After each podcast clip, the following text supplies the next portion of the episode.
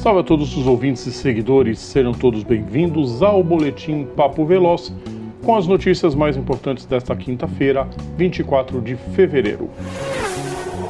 Fórmula 1 A invasão do exército russo na Ucrânia começa a ter desdobramentos na Fórmula 1.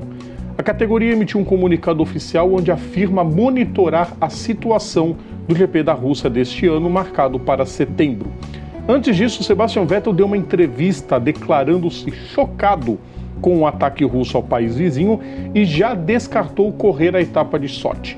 A Haas, equipe americana, disputará amanhã o último dia de testes em Barcelona sem as cores remetentes à Rússia, com uma pintura totalmente branca e provavelmente sem o patrocínio dos fertilizantes Uralkali de propriedade da família Mazepin. Apesar das movimentações extra-pista, tivemos o segundo dia de testes coletivos no circuito espanhol.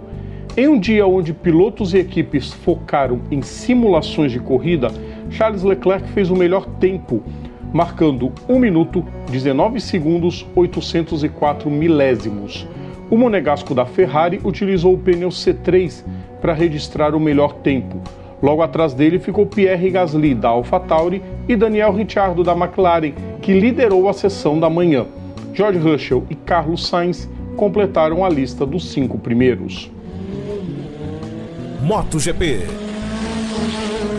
A VR46, equipe de Valentino Rossi, apresentou a sua moto debutante na classe principal da MotoGP. Porém, para surpresa de muitos, a equipe trouxe uma moto preta e amarela com patrocínio da empresa de serviços financeiros Mooney. A equipe tinha um acordo com a petrolífera Aramco, da Arábia Saudita, porém, segundo o time, o dinheiro nunca foi visto em seus cofres, obrigando a busca por um novo acordo. Luca Marini e Marco Bezek serão os pilotos da equipe italiana para 2022. O Boletim Papo Veloz volta amanhã.